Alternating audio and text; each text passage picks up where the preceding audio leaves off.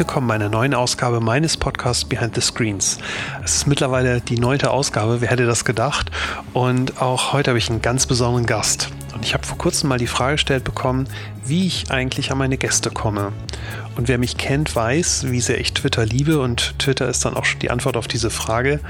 Und auch in dem heutigen Fall habe ich meinen Gast über Twitter angesprochen und eingeladen. Und es handelt sich um Hannes Ametsreiter, der CEO von Vodafone Deutschland.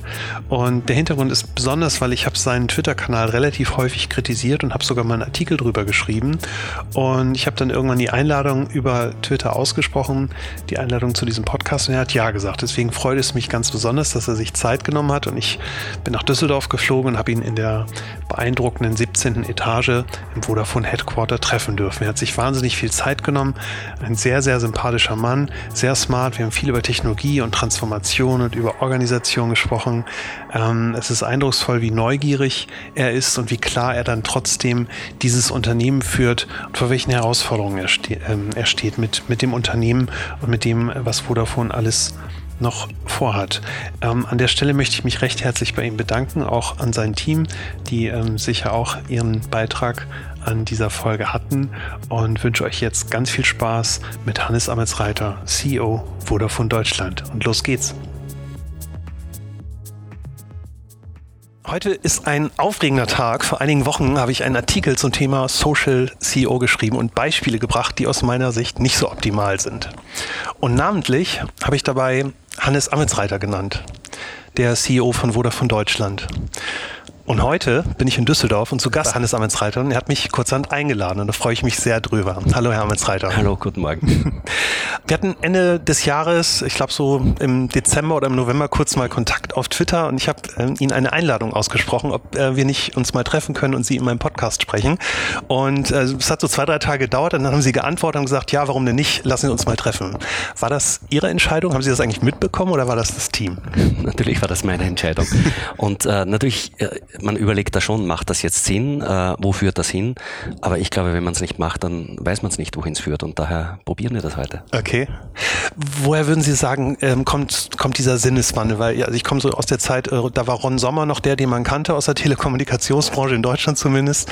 Ich bin mir relativ sicher, dass äh, Ron Sommer sich niemals mit mir getroffen hätte. Warum, warum tun Sie das? Warum treffen Sie sich nicht mit der FAZ oder der Süddeutschen? Ich war nie anders. Okay. Und von daher, ich bin einfach interessiert an Entwicklungen, interessiert an Menschen, Menschen, interessiert an Möglichkeiten und ich treffe mich genauso mit der FAZ mhm. wie mit Ihnen, ja. aber auch anderen. Mhm. Und daher das Interesse zu haben, äh, ist, glaube ich, wichtig, diese Neugierde zu haben für Neues, für anderes, für Diskussionen, für Auseinandersetzung, für äh, Entwicklungen. Und äh, wenn man diese Offenheit nicht hat, kann man auch nicht Dinge erfassen mhm. oder eben auch äh, entwickeln und gestalten. Und daher finde ich das als einen ganz, ganz wichtigen Aspekt, äh, diese Offenheit zu haben. Mhm. Würden Sie sich selbst als, als digitaler als andere CEOs beschreiben? Sind Sie, sind Sie vom Mindset irgendwie dafür offener als die üblichen Verdächtigen? Ich habe den Vergleich nicht wirklich, aber ich bin auf jeden Fall super innovativ veranlagt oder habe zumindest Rieseninteresse für Innovation, für Technologie, für Veränderung, für gesellschaftliche Entwicklung. Und da gehört es natürlich auch dazu, sich mit Medien auseinanderzusetzen, weil man mit Medien gestalten kann. Und ich habe eine, eine echte Überzeugung als CEO. Ich glaube, wir haben drei Aufgaben. Und das eine ist, gute Resultate zu erzeugen, einfach ein Unternehmen äh, stark performen zu lassen, das Thema Performance daher. Äh, das zweite ist dann natürlich auch ein Unternehmen zukunftsfähig zu machen. Das heißt, daran zu arbeiten, wie antizipiere ich die Zukunft richtig, wie muss ich ein Unternehmen aufstellen, damit es auch nachhaltig Erfolg haben kann. Mhm. Und das Dritte ist dann ähm, auch die Welt ein Stückchen besser zu hinterlassen. Das ist, klingt jetzt groß, aber irgendwie kann man auch im Kleinen dazu beitragen. Und äh, das sind drei Dinge, von denen ich glaube, dass sie ein CEO machen muss. Mhm. Ich war letzte Woche in Berlin ähm, bei dem Verband der, ähm, der, der, äh, Public Relation Gesellschaft, mhm. ähm, DPRG, und da ging es um das Thema, ob ähm, CEOs oder generell Führungskräfte auf Social Media aktiv sein sollten oder nicht. Und es war ganz interessant, da gab es so die Diskussion, dass man gesagt hat, naja, als CEO habe ich ganz andere Aufgaben, als diesen Quatsch zu machen, irgendwas zu posten. Und die andere Fraktion sagte, nein, genau das ist die Aufgabe, Kommunikation begeistern ein bisschen das, was, was Sie sagen. Hat sich, hat sich diese Einstellung bei Ihnen irgendwann entwickelt? Entwickelt, auch durch die technischen Möglichkeiten, oder war das schon immer Ihr Antrieb? Ich glaube, es hat sich entwickelt, aber deswegen auch, weil sich Reichweiten verändert haben. Und ich glaube, Social Media hatten vor zehn Jahren keine Reichweiten oder wenig Reichweiten. Das hat sich geändert. Und daher, ich glaube, wenn man das als CEO, als äh, Geschäftsführer, als ähm, Führungskraft nicht erkennt, dann hat man etwas verpasst. Mhm. Also ich glaube, diese Reichweite, die braucht es. Und ich glaube auch, dass Kommunikation wichtig ist. Ein, eine Führungskraft, die nicht kommuniziert, kann auch nicht führen. Und äh, daher ist auch die Frage, worüber führe ich? Und da muss man sich ein Instrumentarium zurechtlegen. Ähm, und das sind eben verschiedene Werkzeuge, verschiedene Instrumente. Und je besser ich diese Klaviatur beherrsche, je mehr Möglichkeiten ich habe, umso mehr Töne kann ich erzeugen. Mhm. Und äh, das ist daher etwas, wo ich glaube, sich für alles zu interessieren, offen zu sein, aber dann auch seinen eigenen Weg zu gehen, ist wichtig. Und ich versuche sowohl den eigenen Weg zu gehen, als auch äh, die richtigen äh, Tools einzusetzen. Letztlich geht es um die Entwicklung des Unternehmens. Also mhm. ich mache das nicht für mich, sondern ich mache es fürs Unternehmen. Und das trenne ich daher auch sehr klar. Äh, die privaten Dinge halte ich privat. Und äh, wenn ich jetzt Social Media verwende, dann ist das um das Unternehmen noch ein Stückchen besser darzustellen, um Anliegen, die wir haben, durchzubringen, um äh, in der öffentlichen äh, gesellschaftlichen Diskussion auch eine Rolle zu spielen. Und ich mhm. glaube, das ist wichtig als Unternehmen, das ist wichtiger, äh, wichtig auch als Manager und das ist eigentlich für mich die Motivation und auch der Grund, das zu machen. Wenn man mal die letzten, ich würde mal sagen, fünf oder sechs Jahre sich äh, vor Augen hält, finde ich, sieht man im Management fast jährlich oder fast, fast quartalsweise neue Trends. Also wir reden plötzlich über ähm, fast täglich über ähm, Diversität in, in Unternehmen. Wir reden über, äh, über Frauenquoten. Wir reden über neues Management, über, dass der CEO auch jetzt plötzlich für jeden irgendwie zugänglich sein soll. Also man hat das Gefühl, dass irgendwie jedes Quartal ein neues Thema ist. Gleichzeitig sagen sie, sie wollen den Kurs so ein bisschen halten. Wie gehen Sie eigentlich damit um? Weil ich kann mir vorstellen, dass extrem viele Einflüsse auf Sie einprasseln und jetzt müssen Sie plötzlich New Work sein und ähm, am nächsten Tag müssen jetzt, jetzt müssen plötzlich ähm, 50 Prozent Frauen in der Führung da sein, die vorher vielleicht nicht da waren. Wie, wie managen Sie das eigentlich mit über 13.000 Mitarbeitern? Ich glaube, dass sehr wichtig ist, dass man eine klare Vision hat. Und diese Vision, die wir vertreten, ist eben die Vision einer Gigabit-Gesellschaft. Das heißt nicht nur die Vision für das Unternehmen, sondern auch für die Gesellschaft. Und wir suchen dann in dieser Vision unsere Rolle. Und äh, um diese Rolle aus, ausfüllen zu können, sind manche Dinge wichtig. Und das versuchen wir daher abzuleiten. Ich glaube, wenn man etwas nicht ableiten kann, dann findet man auch die Rechtfertigung dafür nicht. Wenn man das aber sehr wohl kann, dann findet man aus dem heraus einen sehr, sehr klaren Weg. Und da braucht es eigentlich nur Reflexion, da muss man nachdenken.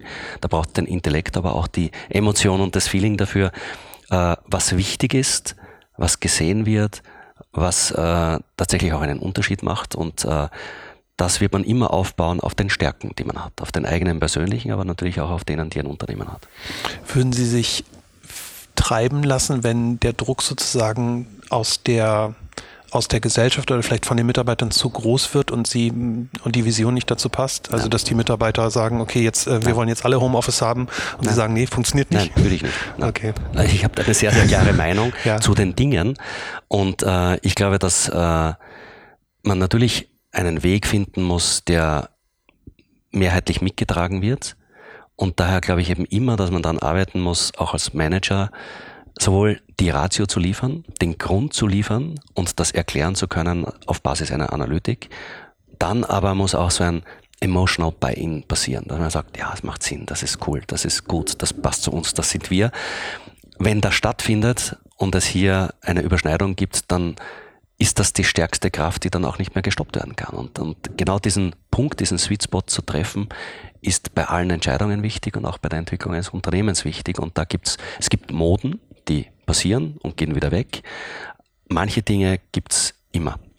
Es wird zum Beispiel auch, wenn es um Führung geht, äh, muss man es immer vorleben. Wenn man es nicht selber vorlebt, wird es nie aufgenommen, weil es als nicht glaubwürdig angesehen wird. Und daher, ich glaube, es ist immer, manche Dinge bleiben forever, vermutlich. Andere Dinge kommen und gehen. Und darin den richtigen Weg zu finden, sich dem einen nicht zu versperren, die Offenheit zu haben für alles und trotzdem aber den eigenen Weg zu beschreiten, glaube ich, ist wichtig. Wenn Sie sagen, man muss auch Vorbild sein, gerade in der Führung. Sie sind seit knapp zehn Monaten auf Twitter. War das eine, eine Entscheidung, vorwegzugehen und ähm, sozusagen einen neuen Kommunikationskanal aufzumachen? Oder wie, wie kam das? Oder kam irgendwann einer im Meeting, der gesagt hat, Herr Reiter, wird Zeit für Twitter? Nein, ähm, das äh, war so, dass ich eigentlich sehr, sehr früh mit Social Media gestartet habe, sowohl mit LinkedIn als auch mit Twitter. Das war vor vielen, vielen Jahren. Ich habe es aber dann wieder Twitter abgedreht und äh, LinkedIn dann eigentlich auch auslaufen lassen. Und äh, eigentlich ist es das, was ich vorhin auch gesagt habe. Äh, ich glaube, ich habe das gestartet vor meine, zehn Jahren, zwölf, 14 Jahren, also sehr, sehr früh. Ich weiß nicht, ob das Timing jetzt stimmt, aber so gefühlsmäßig ja. war das ziemlich, ziemlich weit entfernt. Und äh, ich habe dann aber damit eigentlich nichts anfangen können. Bei Twitter war das so, dass ich es verwendet habe, äh, hauptsächlich für eigentlich zum Broadcasten. Ich habe eigentlich immer nur Informationen ausgestreut. Ja. Und ich habe dann gemerkt, und das, ich war damals im, im Vorstand der GSMA und habe eben daraus berichtet, wie entwickelt sich die Branche, die Industrie und habe diese Informationen rausgeworfen, Anführungszeichen. Und ich habe dann gemerkt, dass es schwierig wird, als dann plötzlich, ich kenne die Frage noch, das war schon lange, ja, äh, das war die Frage, wann kommt das neue Betriebssystem für Samsung Honeycomb? Äh, keine Ahnung, ja, muss man Samsung fragen. Und äh, da habe ich dann gemerkt, dass es schwierig sein kann, wenn man beantworten muss, wenn man äh, äh hier berechtigt ein Anliegen erhält und die anfragende Person will berechtigt eine Antwort, und zwar schnell. Und, und da habe ich dann gemerkt, mh, hm, ist es mir wichtig genug, als einen Kanal, der dann aber schon auch viel Zeit und Aufwand braucht oder nicht. Und das war damals in der Abwägung eigentlich bei den Reichweiten mir nicht wirklich wichtig genug. Und ich kann mich auch erinnern, als ich, äh, ich hier gestartet habe, wieder mit Twitter und auch mit LinkedIn, dass ähm, ich glaube, wir haben das intern auch announced, äh, dass wir, ähm, dass ich aktiv werde, dass wir mehr als Unternehmen auch machen und mehr Inhalte und Informationen bündeln auf Social Media. Ich habe äh, ein E-Mail erhalten von einem äh, Mitarbeiter, der hatte, ich glaube, das war der LinkedIn-Account, der hat irgendwie so eingekreist drei Follower. Echt jetzt? und das hat sich dann rasant entwickelt. Aber irgendwann beginnt man und äh, man glaubt entweder dran und hat äh, auch das Animo, das weiterzuziehen und zu entwickeln oder eben nicht. Gibt es einen Benchmark? Ich habe mir natürlich die Accounts auch angeschaut und jetzt, mhm. jetzt sind sie natürlich in, sozusagen in dieser Rolle ähm, ähm, auch noch nicht so lange dort aktiv, aber sie haben irgendwie ein paar tausend ähm, Follower. Da würde man natürlich eigentlich vermuten, eine Person ähm, in, in ihrer Rolle mit so vielen Mitarbeitern und so weiter müsste eigentlich komplett sofort durch die Decke gehen. Ähm, ich glaube, jetzt sind es irgendwie gerade 2.000, 3.000 Follower oder sowas. Sie haben allein 13, ich glaube 13.500 Mitarbeiter. Hatten Sie da mehr erhofft, dass das ein Nein. bisschen Nein. stärker funktioniert? Überhaupt nicht. Es gab da eigentlich überhaupt keine Hoffnung mhm. auf eine Zahl, ja. sondern es äh, gab die Absicht, hier aktiv zu werden. Ja. Und äh, ich glaube, wenn äh, wir das spannend machen, dann ähm, erhält man mehr Follower. Es sind auf LinkedIn jetzt etwas über 10.000, es sind auf äh, Twitter etwas über 2.000. Das ist daher ein Kanal, den man wenn man dann auch überlegt, äh, wer folgt hier, wer interessiert sich dafür, dann sind natürlich auch einige dabei, die hier Opinion Leader sind, die Journalisten sind, die aus der Politik kommen.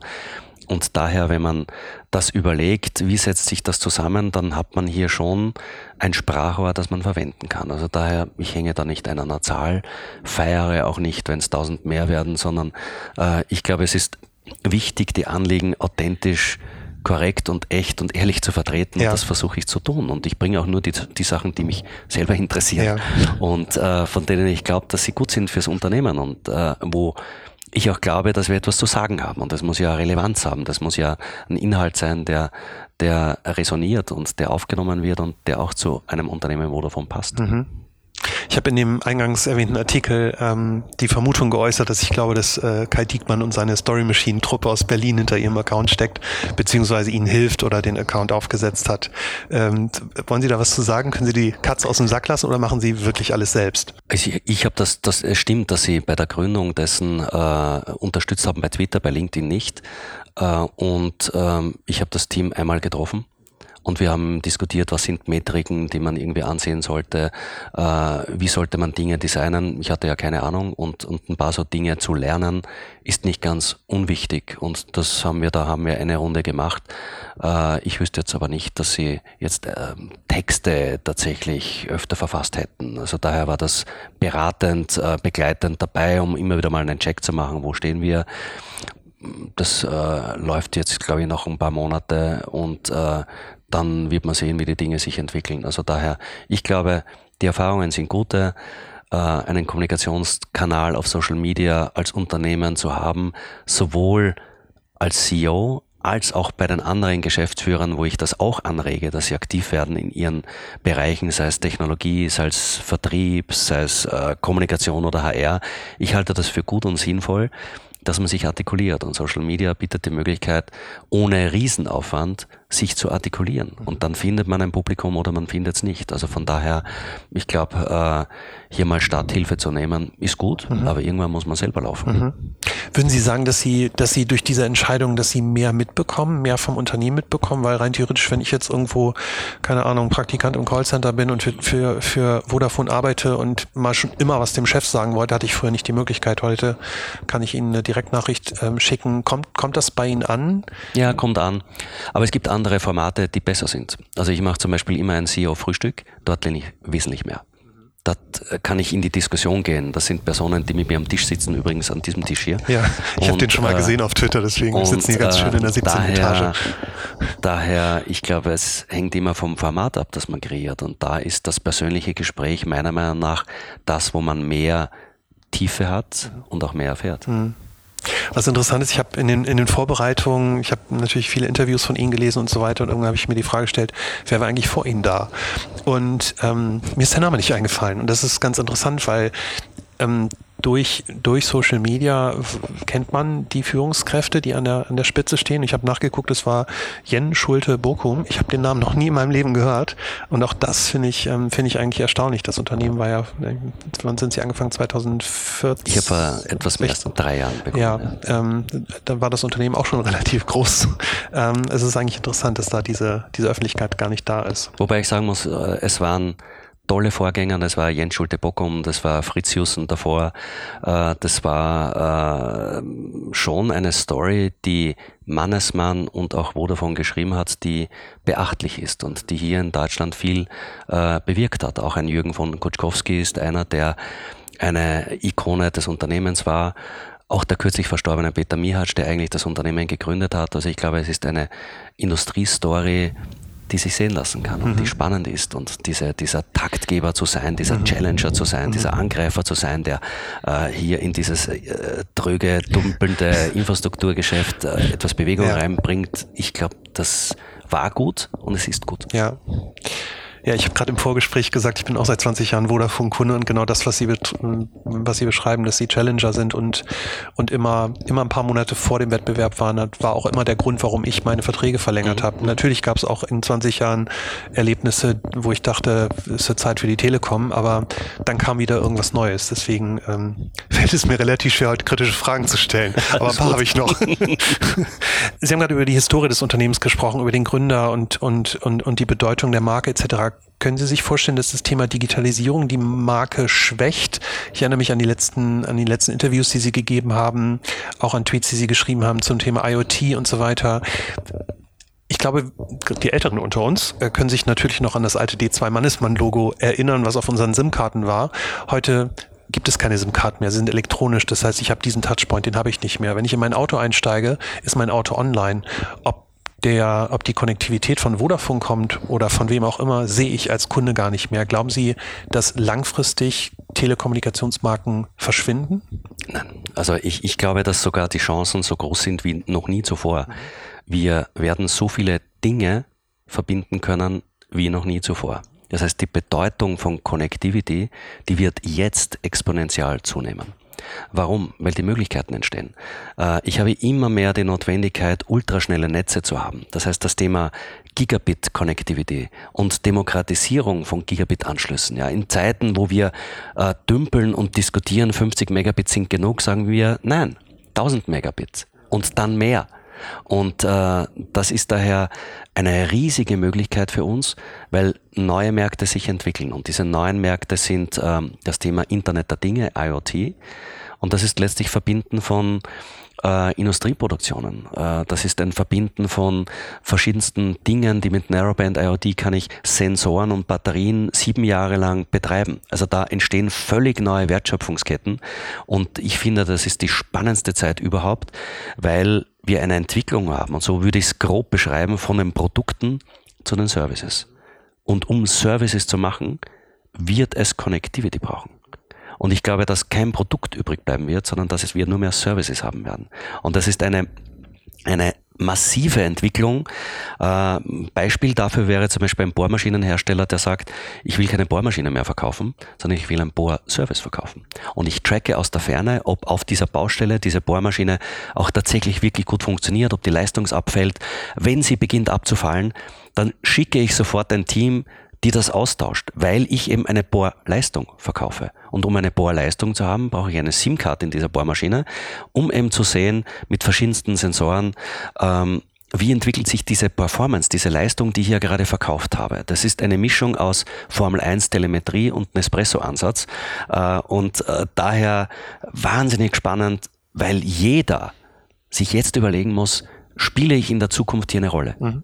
Aber eines ist sicher, ohne Mobilfunk wird es nicht gehen. Äh, das war gar nicht so meine Frage, also dass die Konnektivität wichtiger wird und dass es jetzt auch dieses Wachstum gibt, das, das, das wollte ich nicht in Frage stellen. Die Frage, die ich mir stelle, ist, dadurch, dass diese Technologie und Konnektivität in den Hintergrund rückt, also nehmen wir, nehmen wir ein Laptop, was höchstwahrscheinlich in der nächsten Generation automatisch online sein wird. Also das gab es ja alles schon mal, man wundert sich, warum das eigentlich keine SIM-Karte hat aber ich sehe die Marke nicht mehr. Ich sehe in meinem, ich sehe in meinem VW Tiguan, sehe ich den Provider mhm, nicht. Mhm. Ich weiß, äh, und, und, und das gilt für ein gutes und für ein schlechtes Erlebnis. Das mhm. heißt, ich habe als, als Konsument, der Konnektivität erlebt und sagt, ach, das ist ja toll. Ich sehe irgendwie, wo meine Frau gerade mit dem Wagen unterwegs ist oder ich kann es orten oder ich finde meinen Parkplatz. Mhm, mhm. Dieser Service wird mir ja nur ermöglicht durch ja. beispielsweise Vodafone. Aber es ist, es ist, sie sind unsichtbar in meiner Konnektivität Realität. Ich gebe Ihnen recht und auch nicht. Ich glaube, es, es gibt Bereiche, wo wir unsichtbar werden. Mhm. Das ist, wenn wir in einer Box im Auto verschwinden, dann sind wir dort nicht sichtbar. Das stimmt. Wir verdienen aber trotzdem daran. Und wir können einen Teil in dieser Wertschöpfungskette mitgestalten. Aber ich würde mir da eher Sorgen machen, wo bleibt die Automarke? Weil ich werde das autonom fahrende Auto über mein Handy bestellen. Und dort spielen wir sehr wohl eine Rolle. Weil das Handy connecten wir. Und das ist daher ein Ansatz, äh, wo ich glaube, dass man in vielen, vielen Bereichen ein Cockpit sein wird, aus dem heraus man Services steuert und das sehr wohl dann äh, die Marke des Mobilfunkers haben kann. Vielleicht nicht in allen Bereichen, aber in einigen sehr wohl. Daher gibt es Bereiche, die sichtbar sind, Bereiche, wo wir Plattformen entwickeln und diese äh, Kraft der Plattform, an der wir bauen, und das ist sehr wohl ein, ein Bereich des Entertainments, als auch im Bereich der Security, im Bereich der Mobility, dann sind das Plattformen, die sichtbar sind. Aber es gibt andere Bereiche, wo wir schlichtweg eine verbindende Rolle spielen und dort sind wir dann auch nicht sichtbar. Daher glaube ich, wird man in Zukunft beides haben. Äh, aber es wird diese Möglichkeit mit Connectivity Services zu gestalten sehr wohl die Markenwelt revolutionieren, durcheinanderwirbeln und es werden manche in der Versenkung versinken es werden andere neu auftauchen, wie der Phönix aus der Asche. Und äh, daher, wer nicht erkennt, wie das Ganze läuft, ähm, wird hier eine kleine Rolle spielen. Und da geht es sehr wohl, wer besitzt die Daten. Es geht sehr wohl darum, wer ist sichtbar. Und es gibt heute, ist auch interessant, einige Ansätze, die einfach sagen, ich sitze auf meinen Daten, ich gebe sie nicht her. Auch das ist ein Ansatz, der kurzfristig vielleicht gut ist, langfristig aber sicher schlecht. Das gleiche wie bei einer Diskussion des Welthandels. Wenn ich jetzt Schranken hochziehe und, und äh, Mauern baue und abschotte, mag das für den Moment verkaufbar sein und gut sein, auf Dauer ist es sicher schlecht. Ja. Und das ist nicht anders hier in dieser digitalen Ökonomie, die sich beginnt zu entwickeln, wo Daten wichtig sind, wo Plattformen wichtig sind und wo man sehr, sehr, sehr genau überlegen muss, welche Rolle kann ich in der Zukunft spielen.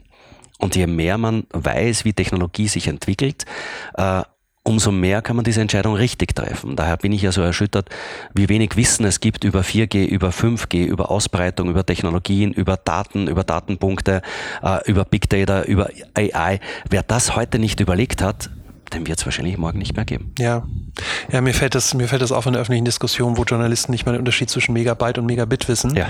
Und, und, und, und dort, dort ist eigentlich schon anfängt, das äh, Problem irgendwie, ähm, ähm, oder das Problem entsteht an der Stelle wenn ich Ihnen zuhöre und Sie über dieses, über diese Themen sprechen, über diese Konnektivität sprechen, sehe ich große neue ähm, Felder. Und ich kann mich erinnern, ich habe vor, ich glaube vor 19 Jahren, da war ich Junior Produktmanager, habe das erste Mal das Wort APU gehört, Average uh, Revenue per Unit. Und ich per war User, ganz stolz, per User, oder per User. Ja. ja wir haben damals, glaube ich, auf, auf Modem-Ebene das gemacht. Das waren äh, Primacom damals Kabelnetzbetreiber in, in Leipzig. Und ähm, ich habe mir mal die letzten Rechnungen angeguckt, die ich von Vodafone ähm, habe als Endkunde. Und ähm, was ich ganz spannend finde, gefühlt habe ich das Gefühl, dass die letzten 20 Jahre Telekommunikation immer günstiger geworden ist. Mhm. Konnektivität ist immer günstiger geworden.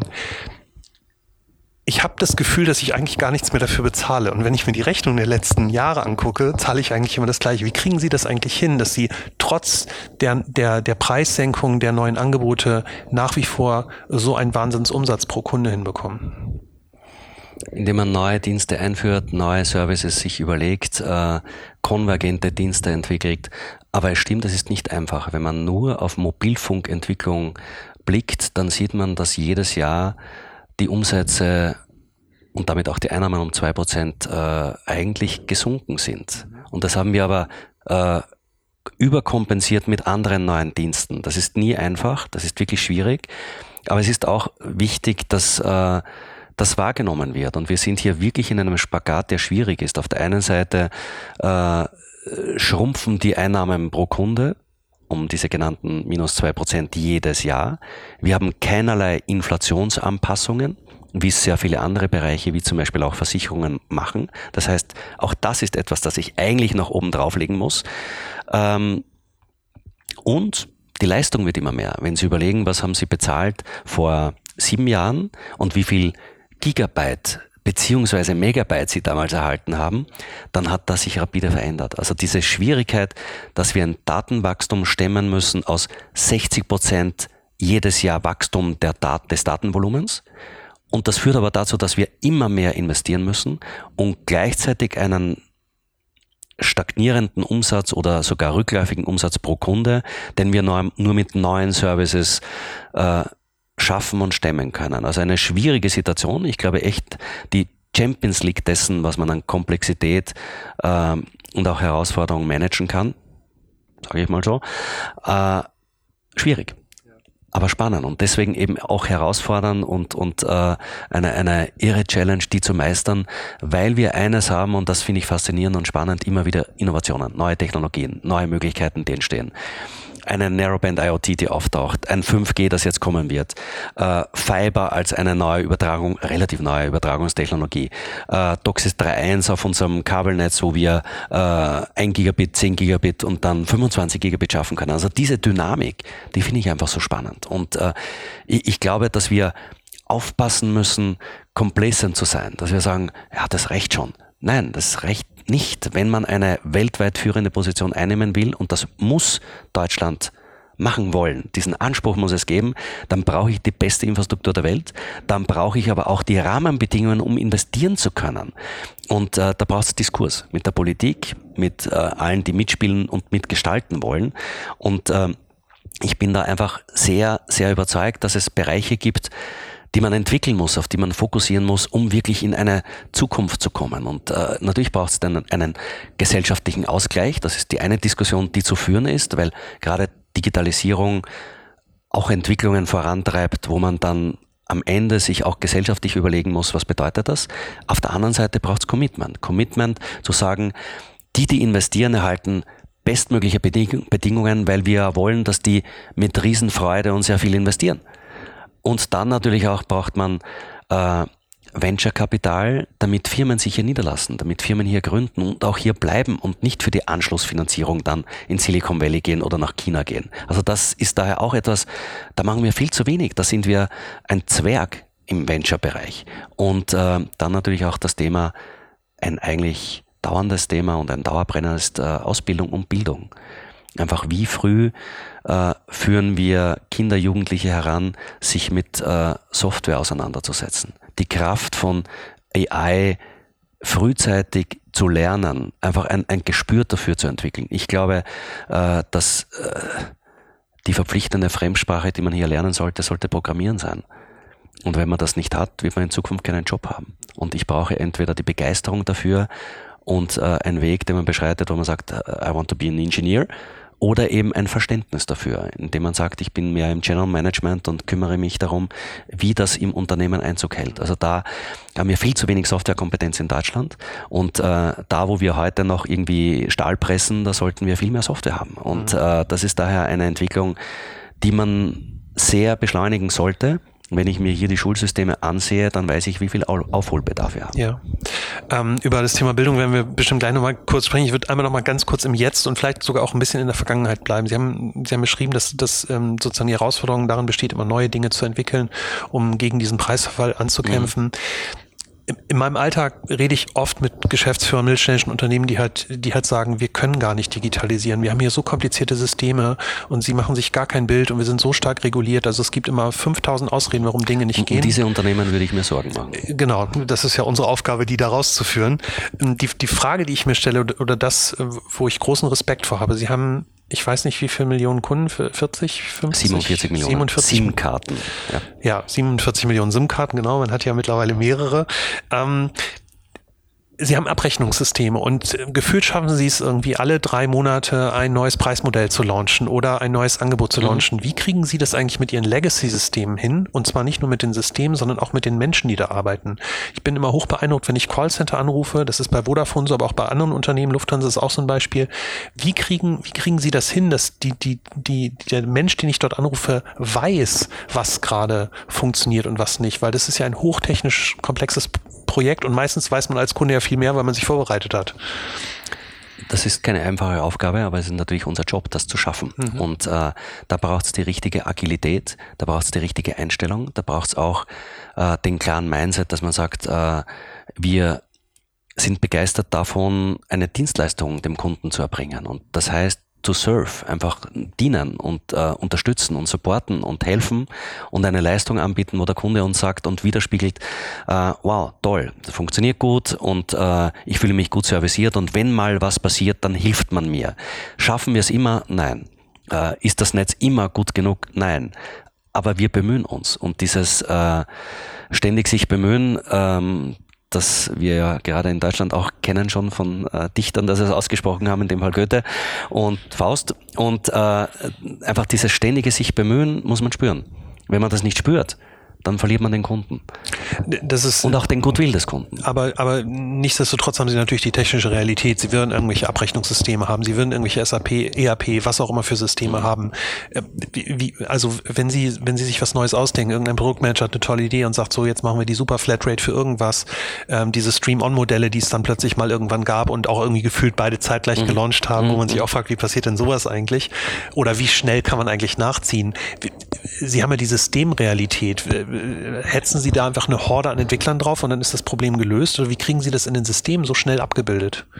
Man hat beides. Man hat natürlich die langfristige Planung, wo wir mhm. einfach sagen, also wie entwickeln wir unsere Systeme? Ja. Das heißt, auch das Zusammenführen von Legacy-Systemen, das Erneuern von Legacy-Systemen ist Teil einer Entwicklung, die ein Unternehmen zu durchlaufen hat. Äh, wir haben derzeit gerade angestoßen, dass eines der größte, nein, eigentlich das größte IT-Projekt äh, Europas. Und äh, da ist viel zu tun, da ist viel aufzustellen, viel vorzubereiten und äh, dann natürlich in hoher Präzision umzusetzen. Da kann immer etwas passieren. Hoffentlich tritt das nicht ein, aber diese Vorbereitung ist wichtig. Das heißt, man braucht die Langzeitvision und, und Vorstellung, wo man die Dinge hinentwickelt.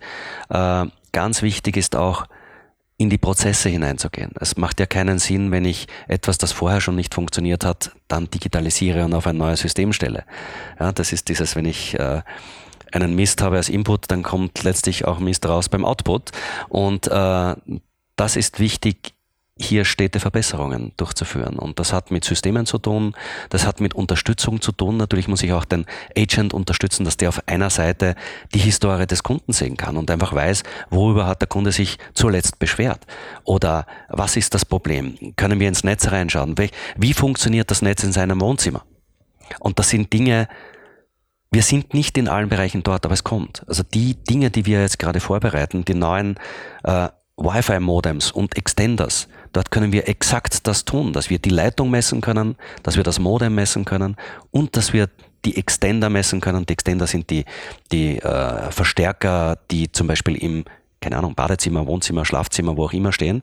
Und wir können auch dort reinblicken, können sagen, in diesem Raum, da haben wir ein Problem, da gibt es offensichtlich einen Defekt, den muss man austauschen, diesen Extender. Also diese Granularität der Information, wo ich natürlich dann Kunden in ganz anderer Qualität servicieren kann, diese Dinge bauen wir gerade. Also ab Sommer gibt's das. Und äh, das sind eben Entwicklungen, die man mitnehmen muss. Und äh, vorher haben wir da vielleicht noch einen Techniker rausschicken müssen. Heute können wir sagen, raus mit diesem Teil, weg und Neues ran und dann funktioniert das. Ja. Also diese, diese äh, durch Technologie möglich gemachte bessere Servicierung ist ein ganz, ganz wichtiger Aspekt, um hier eine bessere Dienstleistung erbringen zu können. Ja. Sind Sie, sind Sie so ein bisschen genervt oder vielleicht auch neidisch auf, auf, auf auf Anbieter wie Facebook und Co., die sich sozusagen ins gemachte Konnektivität-Nest setzen und sie haben die ganzen Investitionen in Anschlüsse, in Service, in das Austausch, äh, den Austausch der Extender etc. Und dann kommt halt jemand wie Facebook und sagt, vielen Dank, das Netz nutze ich und damit verdiene ich jetzt Geld. Also es gibt so ein schönes Interview von Ihnen, wo Sie ähm, 2014 mal noch in Österreich gesagt haben, die äh, Facebook wird niemals in Infrastruktur investieren, waren da relativ kritisch. Sehen Sie das immer noch so oder umarmt umarmt man dann irgendwann seinen Feind. Ich glaube, wenn man sich die genannten Spieler ansieht, dann beneide ich die nicht, manche besonders nicht. Und äh, die Frage ist auch immer, was mache ich daraus? Aus den Möglichkeiten, die sich mir bieten. Und natürlich hat es einen Vorteil, ein weltweiter Anbieter zu sein. Ein OTT nutzt eben bestehende Infrastruktur, hat seine Vorteile, weil ich selber nicht investieren muss. Natürlich skaliert so eine Möglichkeit viel mehr, als wenn ich ein Netz betreiben muss. Das ist mühsam. Da brauche ich Techniker. Da brauche ich Ausfahrten, da brauche ich Grabungsarbeiten, da muss ich Antennen betreiben, da muss ich im Winter in äh, Berchtesgaden den Masten raufklettern, weil die Antennen komplett vereist sind. Also das sind Dinge, das, das ist mühsam.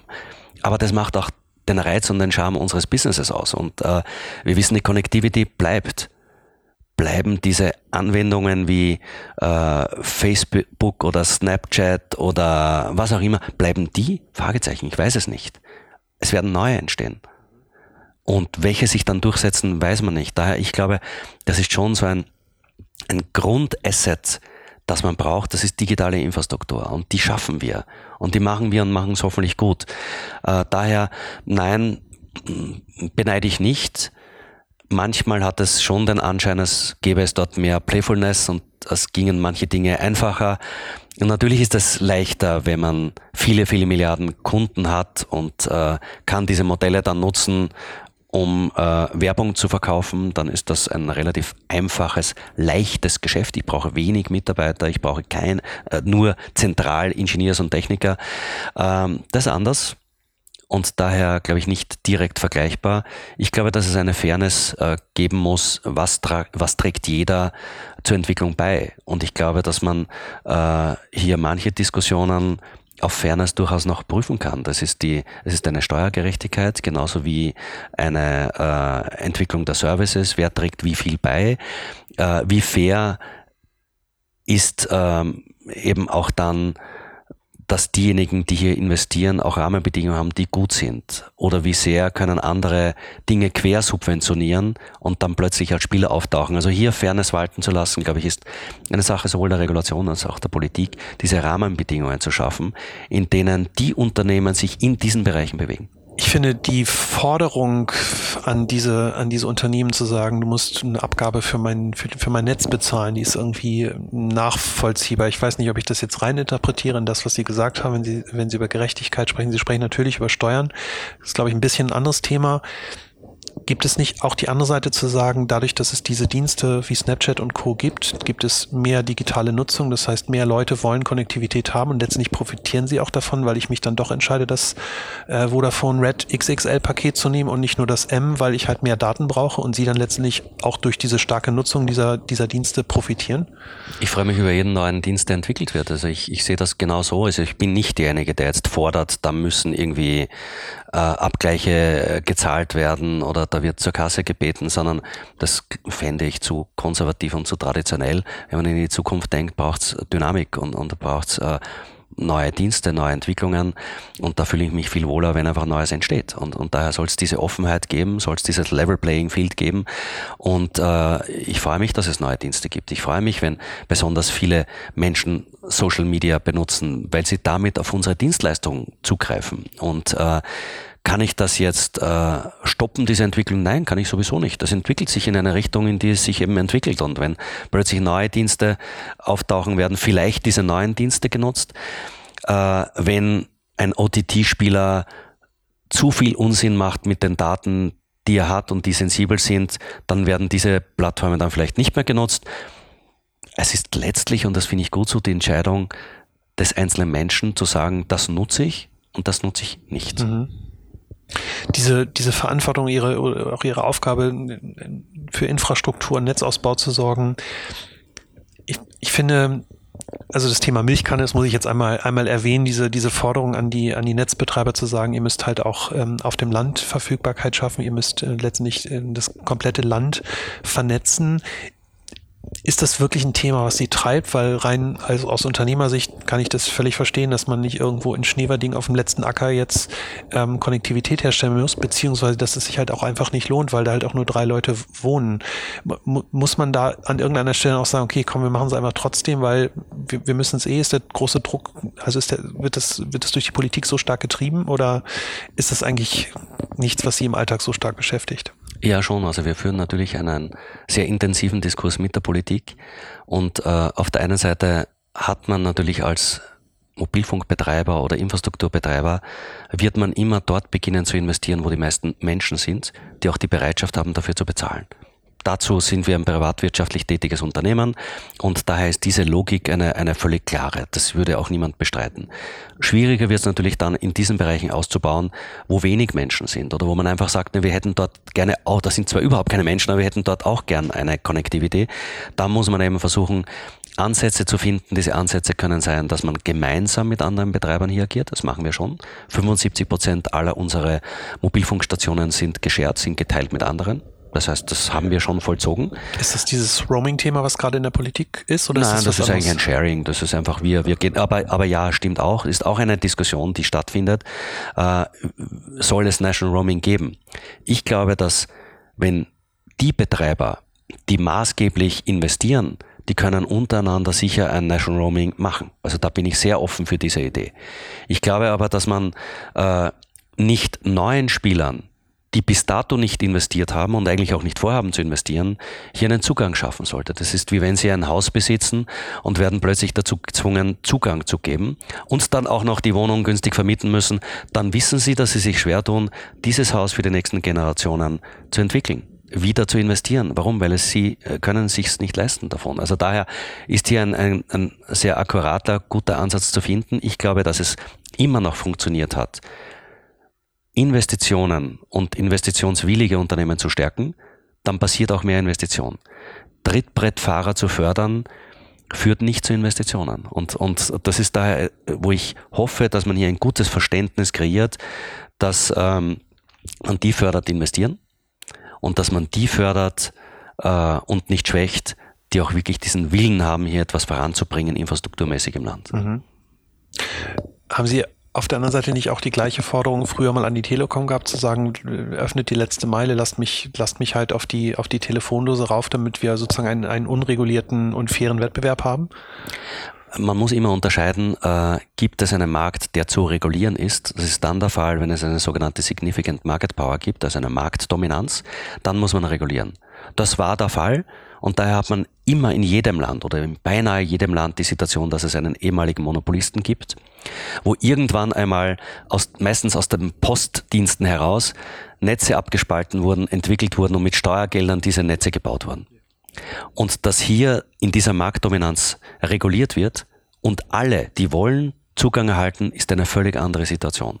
Also daher glaube ich, muss man das eine schon sehr wohl von der anderen Diskussion trennen. Wobei ja auch dort irgendwann Unternehmen waren, die investiert haben. Also eigentlich ist es ja das gleiche Argument. Ja, aber der Staat ja. hat investiert und der Staat sind dann wiederum alle. Daher, wenn man ja einen marktdominanten Spieler hat, dann muss man eben überlegen, äh, ob man eine Regulation findet und trifft, äh, die anderen Zutritt äh, ermöglicht. Also daher, das ist etwas, das war gepflegte Praxis das hat es immer schon so gegeben, aber das war eben bezogen auf den Ex-Monopolisten. Wenn aber eine Market Power sich austariert und ähnlich und vergleichbare äh, Betreiber aktiv sind, muss man auch nicht mehr so stark regulieren. Also da kann es dann auch eine Asymmetrie der Regulierung geben oder eine, eine Veränderung der Regulation. Also daher äh, ist das System nicht nahe. Das hat es immer schon gegeben. Sind Sie, sind Sie überrascht, dass ähm, ein, ein Spieler wie United Internet jetzt mit am Tisch sitzt? In, im, ich glaube, im März sind die Versteigerungen der Lizenzen. Ähm, ist, das, ist das eine neue Nachricht? Nein, es überrascht mich nicht. Das wurde ja immer schon irgendwie auch etwas und leise angekündigt. Also von daher äh, ist das einfach eine Situation, die eben jetzt so ist, wie sie ist. Und es treten jetzt vier zur Auktion an. Mhm. Ist in Ordnung. Mhm. Werden Sie dabei sein persönlich? Also ja, sind Sie dann in einem Raum und ja. wie, wie, können Sie da ein bisschen was zu erzählen, wie das funktioniert? Ist das wie bei eBay? Geben Sie da 100 Millionen und drücken auf jetzt 10 Sekunden vorher senden oder? Äh, es ist meine, meine erste Auktion tatsächlich in Deutschland, okay. aber ich habe davor viele in Österreich gemacht und äh, da gibt es normalerweise ein Team, das mit sehr leistungsstarken Rechnern äh, modelliert. Das heißt, es gibt hier Formen der Spieltheorie, die Einfluss finden. Es gibt äh, sehr schlaue Menschen, die sich dann in diesen Räumen tummeln und die dann eben alle Möglichkeiten jeweils durchmodellieren. Und äh, daher ein spannendes Spiel. Eines, das mit, viel, viel, mit vielen Daten zu tun hat, das äh, auch mit äh, verfügbarem Kapital zu tun hat, das mit der Vorstellung der Zukunft zu tun hat. Also daher eine sehr interessante Verdichtung der Zukunftsmöglichkeiten. Das heißt, es würde Ihnen nicht passieren, so wenn man jetzt privat eine Auktion macht, dass man dann im letzten Moment sagt, ach komm, jetzt leg nochmal 50 Euro drauf, weil ich will es unbedingt haben. Ähm, sind, weil auch Sie sagen, das, auch das passiert. Ja? Also ich glaube, es ist immer eine, eine Frage, welche Ambition man hat, äh, wie man die Dinge genau macht und daher, es gibt den Auktionsrahmen, es gibt Timings, äh, zu denen man sich bewerben kann. Dieses Timing war jetzt der 26. Januar. Da haben sich vier Bewerber gefunden und diese vier Bewerber werden dann vermutlich auch zur Auktion antreten. Mhm. Wann werden wir denn dann die ersten Produkte sehen, die auf diesen neuen Lizenzen laufen? Äh, jetzt bleibt mal abzuwarten, was aus der Auktion rauskommt und äh, Darauf folgend wird man dann klarerweise Produkte entwickeln, beziehungsweise hat man jetzt schon das ein oder andere entwickelt. Also wir sind ja ständig am Testen. Wir haben in Aldenhofen, eine halbe Stunde nördlich hier von Düsseldorf, ja das Automobiltestzentrum. Da gibt's den ersten äh, 5G Mobilfunkstandort, den gibt's seit Herbst letzten okay. Jahres. Ja. Als Test-Environment ähm, genau. irgendwie, genau. okay. Mhm. Würden Sie sagen, dass Sie als, als Technologieunternehmen es wesentlich einfacher haben, Innovationen zu betreiben und solche neuen Produkte zu entwickeln? Oder ist es einfach dadurch, dass dieser Wettbewerb so stark ist und so schnell ist, eigentlich viel, viel schwieriger als irgendein traditionsreiches Unternehmen, irgendeine Tischlerei, die halt sagt, so, wir führen jetzt mal eine digitale Fräse ein. Ähm, ist es schwieriger oder ist es einfacher für Sie? Ich, ich wehre mich dagegen, dass nur Technologie Innovationen hervorbringt. Ich glaube, Innovationen gibt es im Alltag, Innovationen gibt es überall. Und wenn man innovationsoffen ist, findet man immer wieder neue kreative Ideen und Ansätze. Daher ja, Technologie kann helfen. Ähm, Technologie kann viel verändern, aber Innovation ist mehr. Und äh, es ist die Offenheit, äh, wie gehe ich mit den mir gebotenen Möglichkeiten um und die können technologisch sein, die können aber auch anderer Art sein. Also man findet Innovation in allen Bereichen, man muss nur die Augen offen halten. Mhm. Sie haben ja hier diesen Vodafone Campus gebaut. Ich bin ganz beeindruckt. Ich war, bin seit vielen, vielen Jahren das erste Mal wieder hier in dieser Region. Ich kenne auch das alte Vodafone-Gebäude, was irgendwie, weiß nicht, 10, 15 Jahre alt ist. Ist das, ist das auch ein, ein Mittel, um Ihre Mitarbeiter offen für Innovation zu halten, dass Sie einen Raum schaffen? Wir haben über das Thema Bildung und Kinder gesprochen. Mhm. Ist, ist das sozusagen Ihr Beitrag, wie Sie versuchen, das langfristig zu ermöglichen? Ich glaube, das Wichtige ist, dass Mitarbeiter stolz sind, stolz sein können. Und äh, da ist der Campus etwas, wo man sagt, wow, hier arbeite ich. Ja? Und äh, das muss sich dann aber auch gut anfühlen. Weil nur ein Gebäude, das bringt nichts sondern es muss die Stimmung sein, es muss das äh, äh, Klima sein, das man spürt, dieses Arbeitsklima. Es ist, gibt es einen Pass oder gibt es keinen? Spürt man Energie in einem Unternehmen, spürt man es nicht?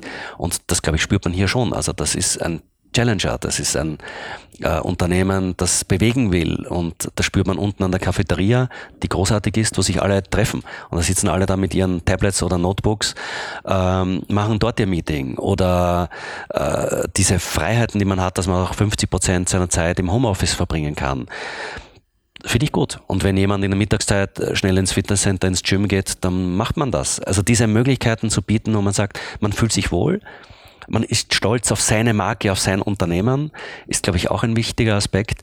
Ähm, und äh, daher ist das natürlich ein Puzzlestück in, in dieser Entwicklung und ein, ein Vorteil, den wir haben, weil wir diese Modernität des Auftrittes letztlich auch in die Architektur gegossen haben. Und äh, daher, es ist immer ein Zusammenspiel, am wichtigsten sind immer die Menschen, aber man bietet auch Rahmenbedingungen, die sind cool und gut oder eben super uncool und traditionell und konservativ. Ja, und da sind wir ganz klar auf der progressiven Seite. Mhm. Glauben Sie, dass es an Ihnen liegt? Also sind Sie derjenige, der Nein, hier für Bass liegt sorgt? an uns. Oder? Das sind ja wir. Nur eine Person verändert nie alles. Man kann beitragen und jeder hat seine Rolle und, und die füllt man aus. Gut oder schlecht. Mhm. Würden Sie trotzdem sagen, dass sich was geändert hat, seitdem Sie da sind? Weil Sie beschreiben sich selbst als sehr innovativ und immer neugierig und, und, und, und sozusagen ähm, suchend nach, nach neuen Dingen. Ähm, ich kenne jetzt Ihren Vorgänger nicht und deswegen die Frage, hat sich was geändert, seitdem Sie hier sind? Ich bin vermutlich die falsche Person, die das beantworten kann, weil ich das davor nicht wirklich ja. erlebt habe. Daher, das müssten andere beantworten, äh, ob sich etwas geändert hat. Äh, ich, ich glaube auch nicht, dass es viel Sinn macht, weder für einen selbst noch für ein Unternehmen, in einen Rückspiegel zu schauen. Ja, die die äh, Dinge passieren im Jetzt und mit einem Blick nach vor. Ja.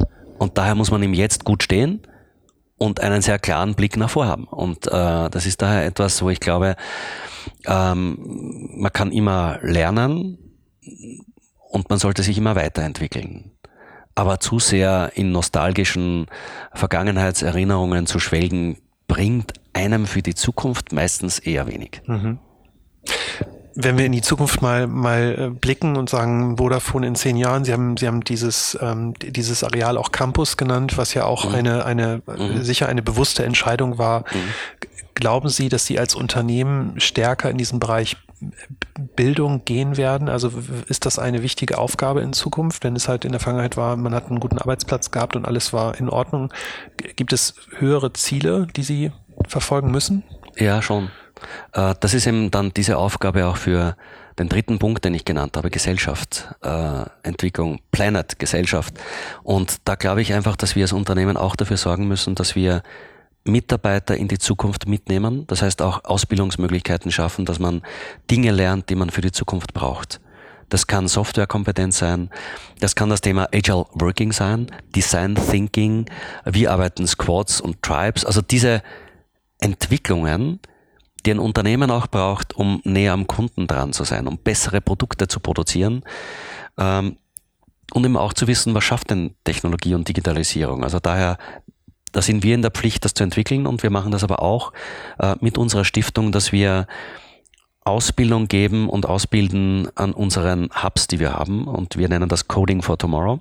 Das ist ein Programm für Mitarbeiter, für Erwachsene, für Kinder und für Lehrer. Eigentlich für, damit für alle. Und das ist hier in Düsseldorf ein ein, eine Räumlichkeit, die wir angemietet haben von einigen hundert Quadratmetern, wo wir Trainerteams haben, die sich mit Digitalisierung auskennen. Und wir haben Schulklassen, die dorthin kommen und die lernen, wie man einen kleinen Roboter äh, programmiert. Die lernen, wie man einen Lasercutter bedient. Die lernen, äh, wie man einen 3D-Drucker bedient und was man damit machen kann. Das Ganze ist ja kindgerecht, die spielen einfach. Ja. Für die ist das nicht Technologie und Programmieren und Software, sondern da spielen wir mal. Ja? Und das ist lustig, wenn das Ding herumfährt. Und lernen dabei aber, wie funktioniert Logik. Das, was wir alle noch in Philosophie und der Logik gelernt haben, ist letztlich das, was äh, den, den Einfluss in die Programmierung findet. Und wenn das, dann das. Und äh, das ist daher, glaube ich, spannend, das frühzeitig zu vermitteln und niemanden zurückzulassen. Diese, diese Aufgabe für mehr Personen ist, glaube ich, eine, eine wichtige Aufgabe. Daher ist dieses Thema Bildung, Ausbildung wichtig. Und äh, wir machen das auch bei unseren eigenen Kindern, dass wir einfach diese Möglichkeiten bieten, das mal auszuprobieren und, mhm. und zu sehen, was man denn da gestalten kann. Mhm. Sie meinen Mitarbeiter, ähm, Kinder der Mitarbeiter oder? Auch meine eigenen. Ja. Werde ich irgendwann mal auf dem Mond telefonieren mit Vodafone?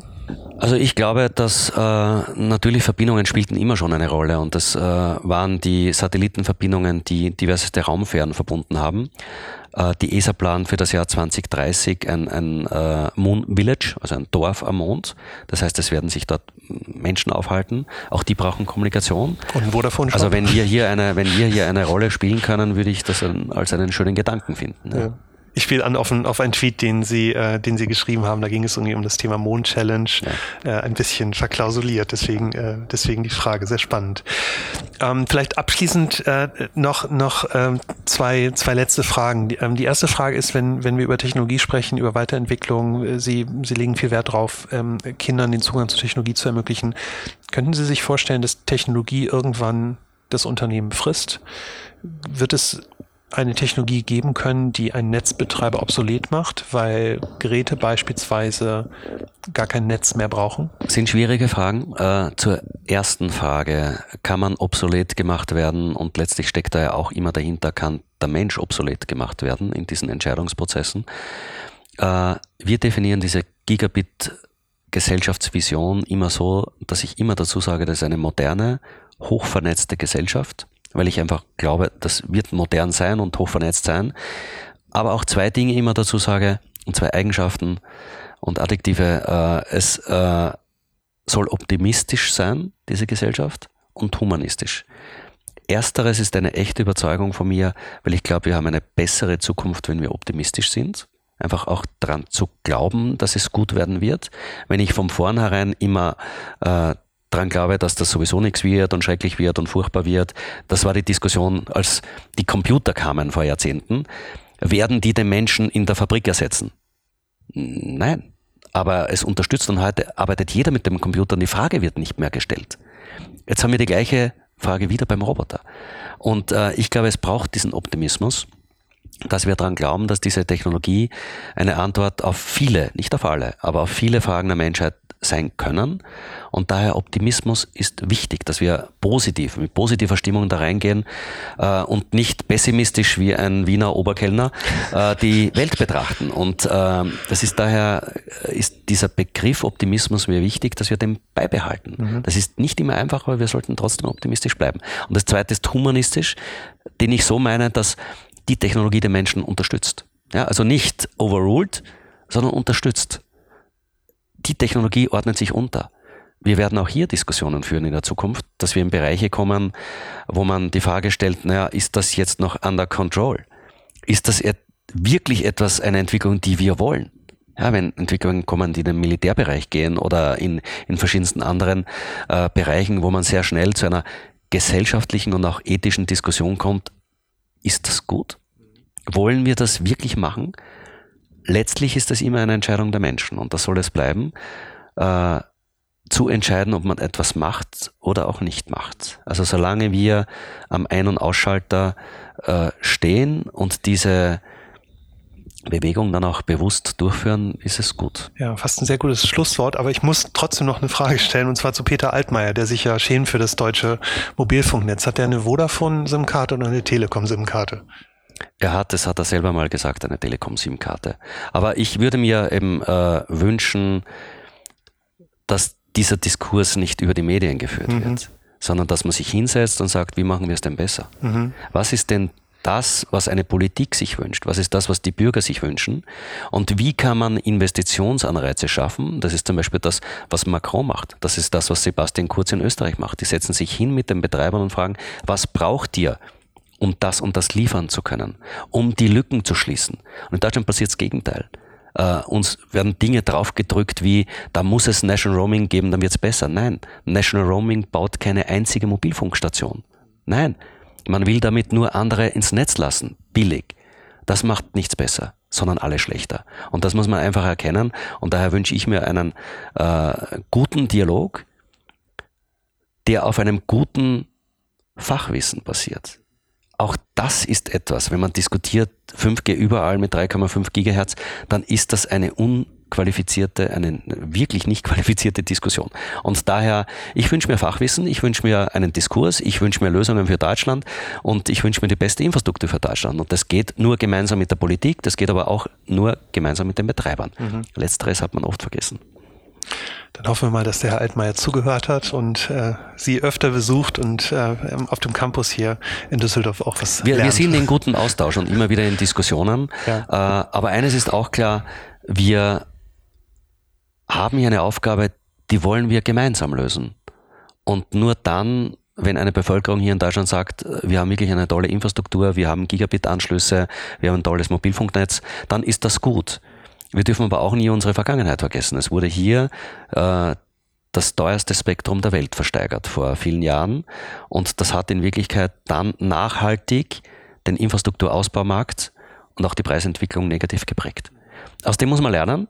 Lernen zum Beispiel von den Skandinaviern, die sagen also Spektrum for free, Lizenzen. Warum? Weil wir jeden einzelnen Euro, diese vielen Milliarden wollen wir im Netz sehen und damit ein sehr gutes Netz kreieren. Das halte ich für den reiferen Gedanken. Ja. Ja, ich bin gespannt, äh, wo wir im nächsten Jahr sind, äh, was mit den neuen Lizenzen passiert. Ich bin sehr gespannt auf die Produkte, die Sie so ein bisschen angeteased haben, ähm, die da kommen werden. Ich bin selbst großer Technologiefan, deswegen kann ich es kaum erwarten. Ähm, und man kann, glaube ich, auch nie ein, ein, ein, schnell genuges Internet äh, haben oder Konnektivität haben. Ich fand es ganz toll, dass Sie mich eingeladen haben. Ähm, äh, ich, ich kann mir vorstellen, was Sie für einen Kalender haben. Deswegen finde ich das nicht selbstverständlich, dass Sie sich die Zeit genommen haben. Dafür vielen, vielen Dank. Ähm, ich äh, fand unser Gespräch sehr, sehr spannend. Ich äh, finde Ihren Internet, äh, Ihren Twitter-Account positiver, als ich ihn vorher finde, weil ich Ihnen glaube, dass äh, was Sie heute dazu gesagt haben und, und die Einstellung, die Sie dazu haben. Und ich wünsche Ihnen ganz, ganz viele Follower in Zukunft und vielen Dank für das Gespräch. Danke sehr. Das war Hannes Ametsreiter, der CEO von Vodafone Deutschland. Für mich ein Prototyp eines CEOs, den es in Zeiten der Digitalisierung braucht. Er sagt, dass man immer lernen kann und sich immer weiterentwickeln muss. Er macht sich tiefgreifende Gedanken zu der Rolle von Vodafone in einer digitalen Ökonomie und er stellt alles Bestehende in Frage und gibt sich nicht damit zufrieden, ähm, wo das Unternehmen jetzt ist, sondern stellt sich die Frage, wo das Unternehmen in zehn Jahren sein muss. Man kann von außen sagen, Vodafone, na gut, das ist ein digitales, technisches Unternehmen, die haben gar nicht diesen Druck. Und genau hier ist der Trugschluss. Gerade solche Unternehmen stehen vor unglaublich großen Herausforderungen, bestehende Systeme immer auf dem neuesten Stand zu halten, weiterzuentwickeln und große Ziele zu haben. Dafür ist Mut erforderlich, Neugierde und dafür sind Menschen wie Hannes Ametsreiter erforderlich, die das anpacken und selbst vorleben. Das Gespräch hat mir großen Spaß gemacht. Ich hoffe euch auch. Und in diesem Sinne sage ich Tschüss und bleibt mutig und bis bald.